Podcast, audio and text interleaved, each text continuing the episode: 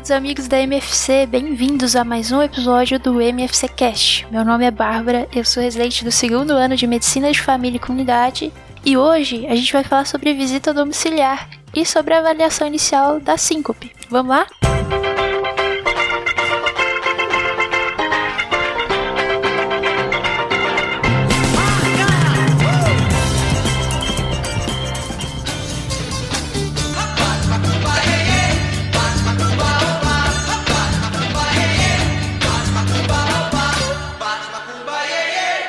Hoje no Desconstruindo MFC eu vou falar sobre a visita domiciliar, que é uma ferramenta que amplia a visão do médico de família sobre o contexto de suas famílias e da sua comunidade.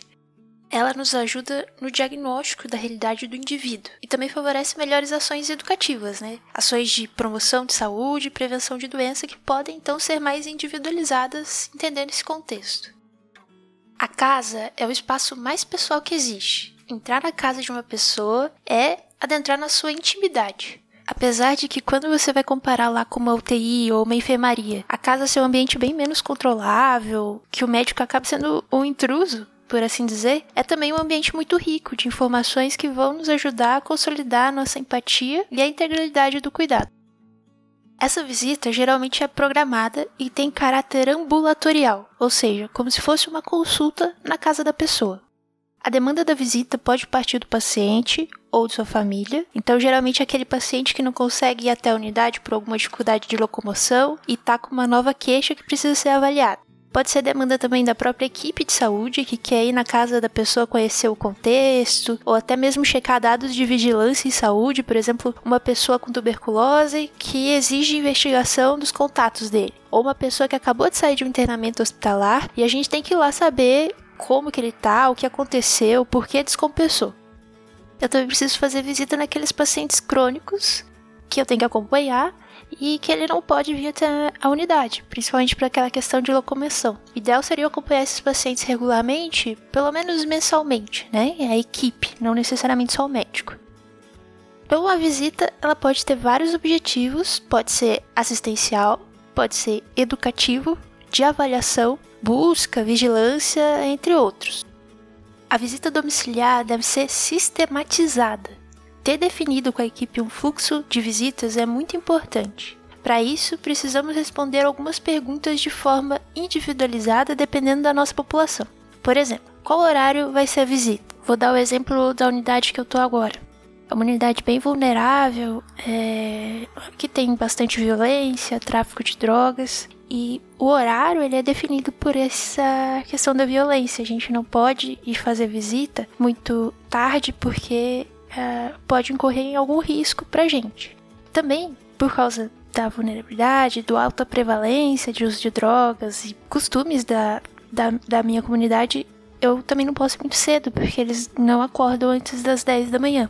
Então eu tenho essa janela entre 10 e meio-dia que eu não posso ir antes porque eles estão dormindo, mas eu não posso ir muito depois porque daí começa a ficar um pouco mais perigoso. Esse foi o critério pessoal da minha equipe para definir o horário da visita domiciliar personalizado para a área que eu atuo. Outra pergunta que eu tenho que responder para planejar minha visita é como que eu vou fazer a visita. Tem lugares que ofertam carro ou algum transporte para você poder ir fazer a visita. Novamente, eu vou falar da unidade que eu tô. A minha área fica bem distante, relativamente distante da, da unidade. E aí não tem na minha prefeitura aqui de Curitiba, pelo menos na nossa unidade, não tem carro ofertado para fazer a visita. E o que acontece é que a gente perde um tempo na caminhada até chegar lá, que incorre em menor quantidade de visitas, né? Por questão de tempo, principalmente se estiver chovendo, aí o tempo acaba sendo menor ainda para eu fazer visitas naquela minha janela entre 10 e meio-dia. É importante também definir qual é o paciente que realmente precisa de uma visita domiciliar. Geralmente é aquele paciente com dificuldade de locomoção, que tem uma queixa aguda, ou aquele que tem uma condição crônica que agudizou, ou precisa do acompanhamento da própria condição crônica. Às vezes também pode ser aquele paciente com transtorno psiquiátrico que fica muito agitado na unidade e a gente precisa ir para casa dele atender. Alguma suspeita de abuso ou violência que eu preciso ir lá entender o contexto de que está acontecendo ou mesmo dentro do contexto, quando a equipe de família identifica no processo de adoecimento do teu paciente um forte componente social familiar. Então a gente vai lá buscar ver mais de perto o que está acontecendo. Estando bem definido quais são os pacientes, tem que definir também qual vai ser o profissional. O profissional que vai compor a equipe que vai fazer a visita domiciliar. Então, o ACS, que é o agente comunitário de saúde, é o profissional mais importante da equipe no contexto de visita domiciliar, porque ele é a interface do serviço de saúde, porque ele trabalha lá na unidade, com a comunidade, que é onde ele mora. Mas aí tem que avaliar cada situação para ver se vai precisar junto, a enfermeira, médica ou técnica de enfermagem.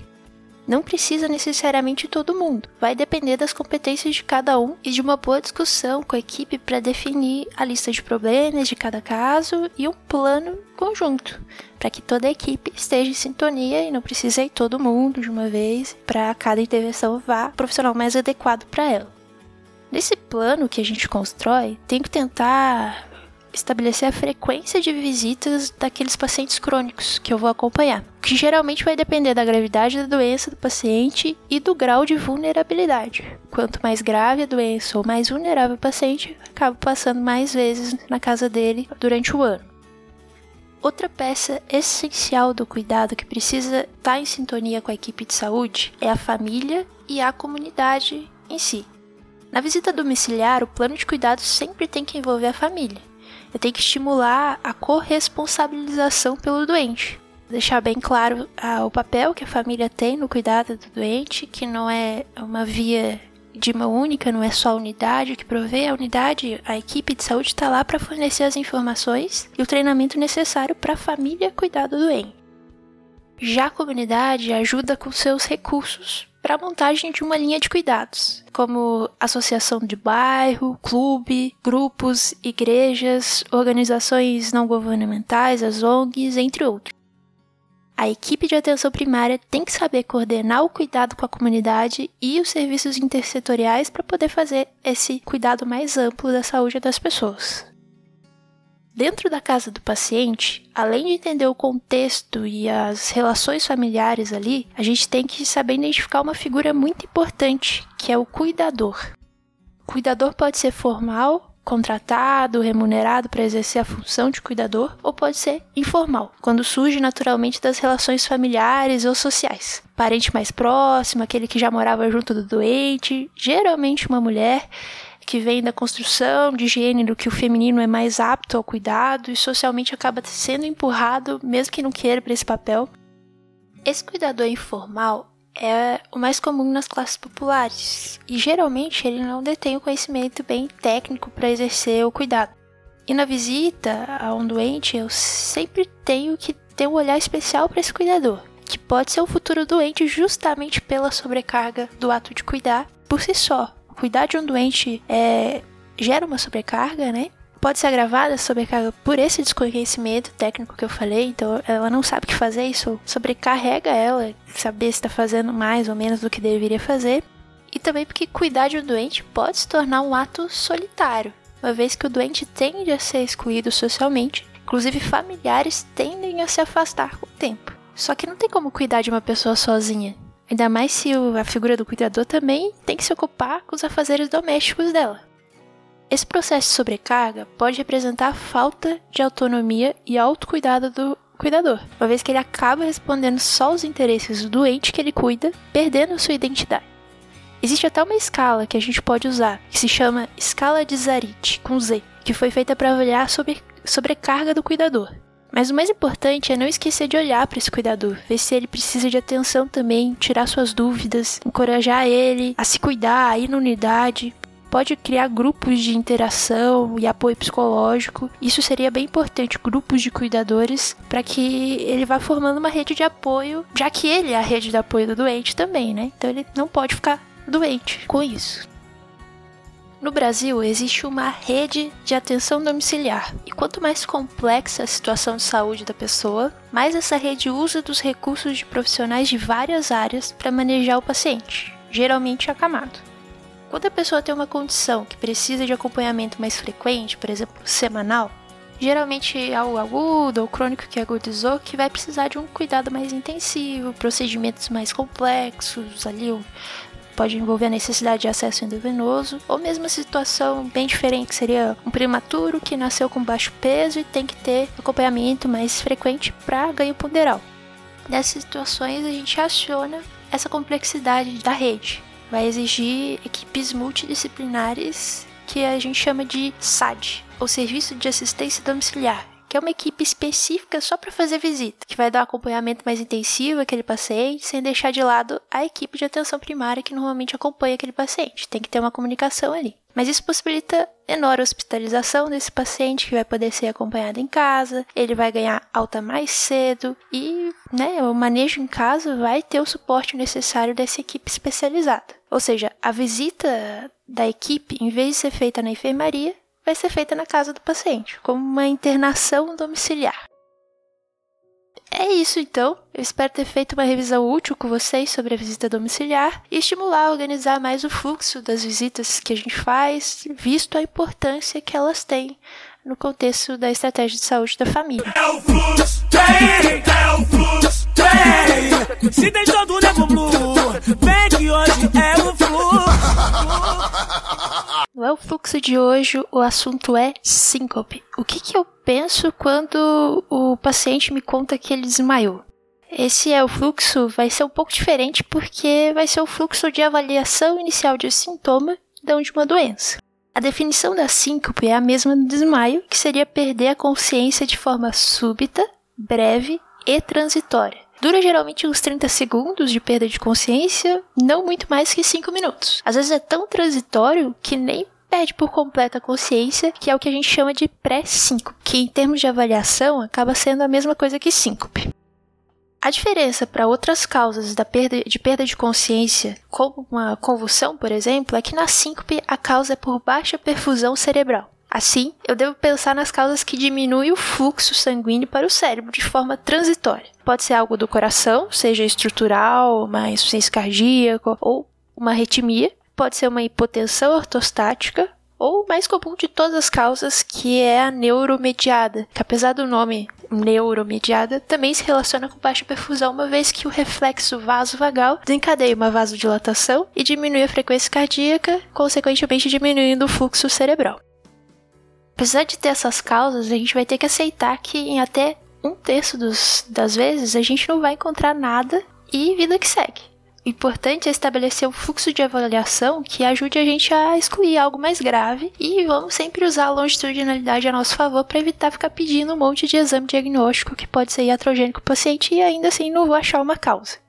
Então, na nossa, nossa avaliação, a primeira ferramenta que, que, a, gente, que a gente tem é a anamnese. A é fundamental importância saber diferenciar na anamnese se é realmente uma síncope ou a perda de consciência por outra causa. Geralmente na síncope a pessoa acaba tendo um pródromo lá que ela sente que ela vai desmaiar. E também depois do desmaio a tendência é uma recuperação rápida, porque é um evento bem transitório mesmo. É, nessa nossa caracterização da síncope, é importante saber então se teve um evento que desencadeou, como que ela é, se ele pressentiu, se ele recuperou rápido, principalmente porque eu preciso diferenciar de epilepsia. Seria uma causa que me preocupa um pouco mais e também causa essa perda parcial ou completa da, da consciência. Na epilepsia, a recuperação não é tão rápida assim. O paciente tende a ficar sonolento por um tempo, uma certa amnésia. Ele pode ali ter sinais de ter mordido a língua. Quem presenciou, ele estava com cialorreia. A liberação do esfíncter, apesar de não ser uma coisa específica, acontece muito mais na epilepsia do que na síncope.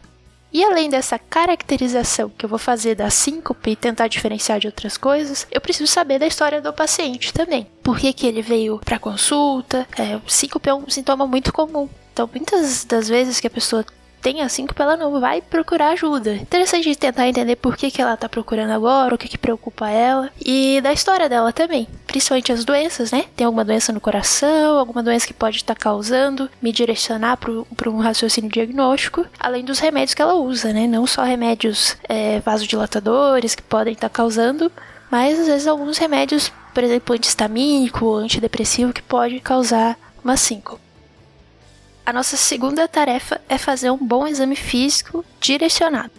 Aqui entra a escuta, a ausculta cardíaca. Eu vou tentar identificar ali é, alteração de ritmo, frequência cardíaca, até mesmo alguma coisa estrutural no coração, por exemplo, um sopro sistólico pode me indicar ali uma estenose aórtica como causa dessa síncope. A segunda coisa que eu não posso deixar de fazer no meu exame físico é medir a pressão do paciente sentado e em pé. Com uma diferença de um minuto entre essas duas posições, eu vou tentar identificar se há uma, uma hipotensão postural envolvida. Como que eu identifico isso? Se a pressão arterial sistólica cair 20 milímetros de mercúrio ou a pressão arterial diastólica cair 10, você tem lá a hipotensão postural é, verificada no exame.